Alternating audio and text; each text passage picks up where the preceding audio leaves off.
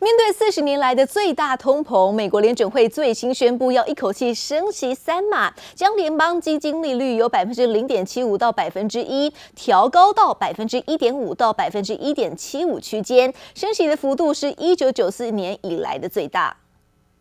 We at the Fed understand the hardship that high inflation is causing. We're strongly committed to bringing inflation back down, and we're moving expeditiously to do so. From the standpoint of our congressional mandate to promote maximum employment and price stability,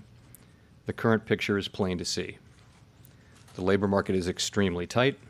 and inflation is much too high. Against this backdrop, today the Federal Open Market Committee raised its policy interest rate by three quarters of a percentage point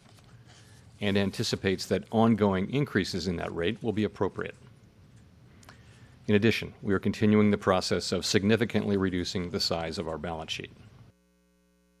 声明提到，通膨率居高不下，反映跟疫情相关的供需失衡、能源价格还有广泛的物价压力。美国联准主主席鲍尔在记者会上就表示，升息三码并非常态，七月底决策会议很可能会升息两码或三码。会议释出的利率点阵图显示，今年联邦基金的利率将会达到百分之三点四，是比三月会议预期来增加一点五个百分点，并在二零二三年升到百分之。三三点八左右，联准会加大力道来抗通膨。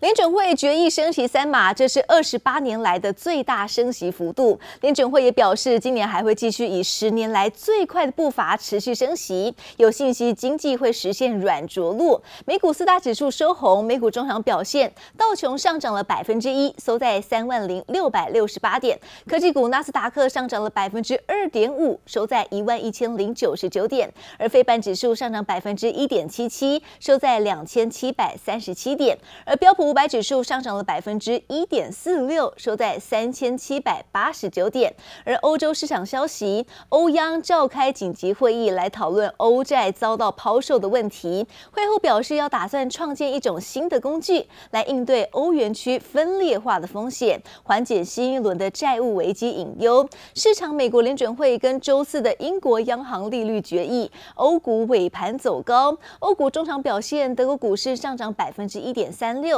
收在一万三千四百八十五点，而法国股市上涨了百分之一点三五，收在六千零三十点。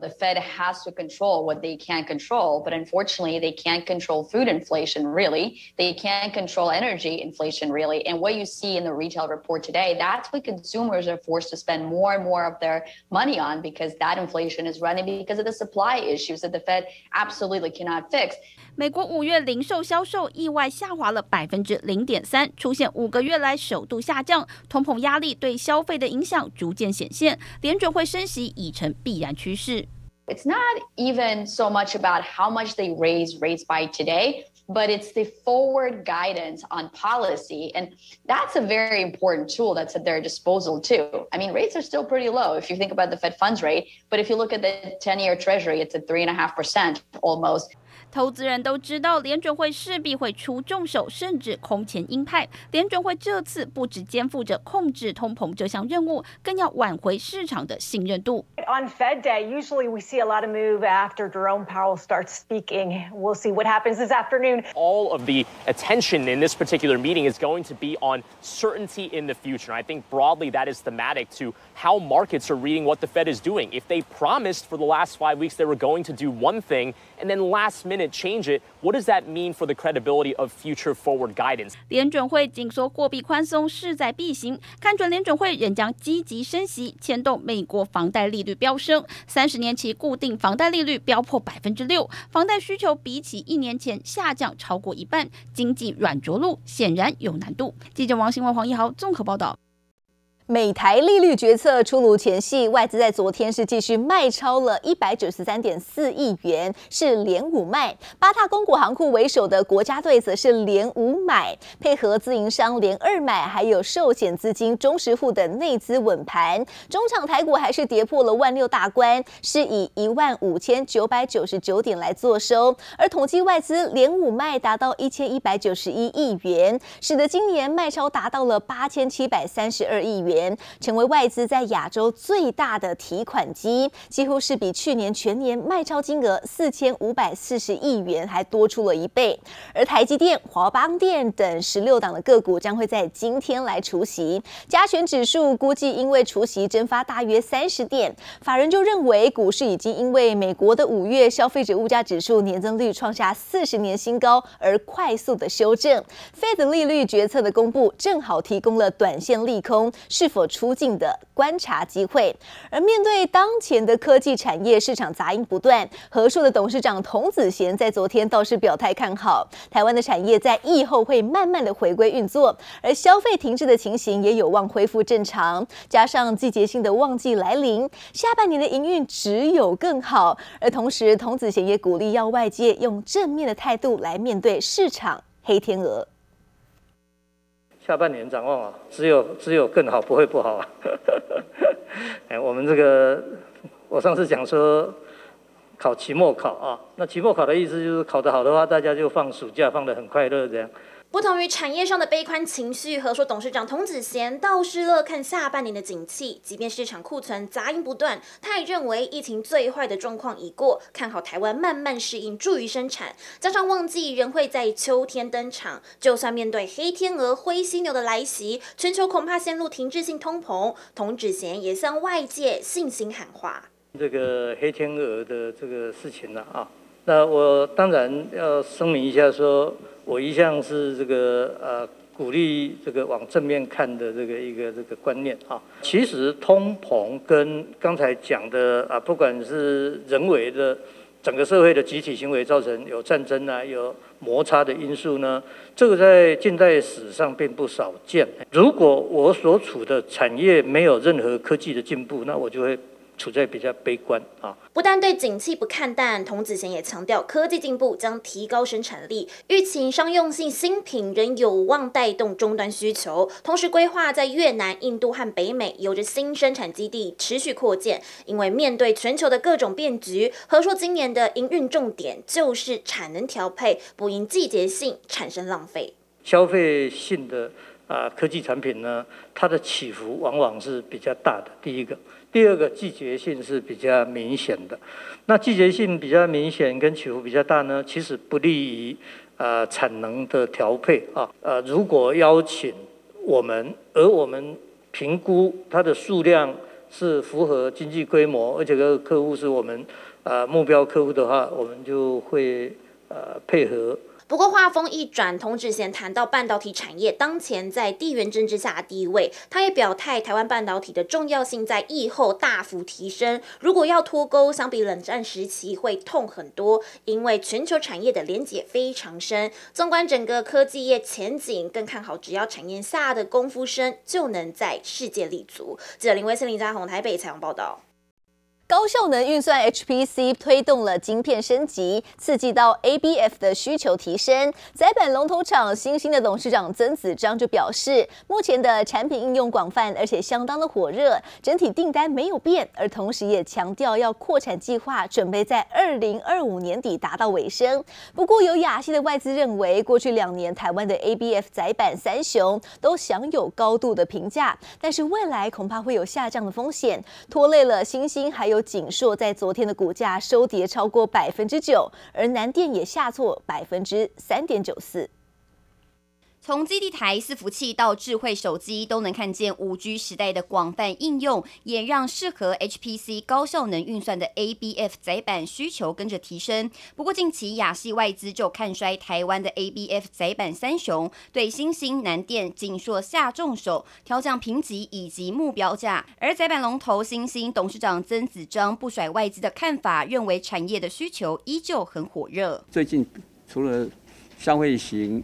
啊的一些产品，啊，包括 PC 啊，NB，的确有一些市场上的波动。未来这一两年看起来还都都都客户都没有什么对这种量啊啊或者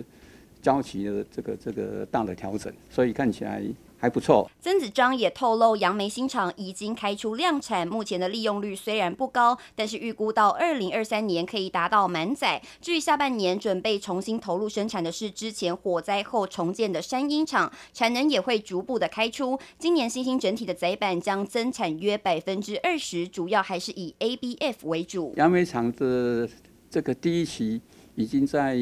啊，在在在在在量产啊。那第二期、第三期的装机应该是在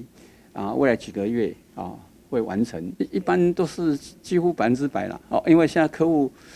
到到现，即使到现在还有客户 来来排队。社会市场需求畅旺，以及产品随着五 G 车载以及大数据商机需求扩增下，持续带动国内载板厂，包括欣兴、南电、景硕等的强劲需求。加上苹果新品即将在第三季发表，以及先进封装的渗透率也不断上升，因此法人有信心看好载板厂今年的营运表现将持续成长。记者陈湘婷、黄明旭桃园采访报道。尽管今年以来全球市场黑天鹅不断出现，但是需求仍推升半导体产业全球的扩产潮方兴未艾，因此带动了半导体检测的商机大爆发。其中龙头厂宏康在昨天的股东会后表示，目前在手的订单塞爆下半年整个实验室。而董事长谢永芬甚至是用惊人的乐观来形容，主要的动能在于五 G、高速运算，还有车用电子这些新科技的需求强劲。而各种的材料都需要可靠度的测试，还有故障分析等等。为了扩大在电动车产业的布局，科技大厂鸿海集团宣布要在高雄来建立电芯研发和测试量的中心，而预计将会投资新台币六十亿元，在二零二四年开始量产。董事长刘安伟在昨天也表示，未来会把开发产品应用在电动巴士还有乘用车上面。而至于电芯厂的首个海外据点，应该会是在印尼。搭乘着自家电巴接驳，红海董事长刘扬伟这回亲赴高雄，大手笔斥巨额成立电芯研发与试量产中心，就是看好电池在电动车发展中占有重要地位，自行掌握原料，避免断链，在电动车布局的蓝图里再下一城。大概会投资六十亿新台币，啊，预计在二零二四年开始量产，那量产的目标是。一点二七个 gigawatt hour，我们同时也在研发固态电池啊，那个大概在二零二四年会可以开始量产。制造电巴的时候，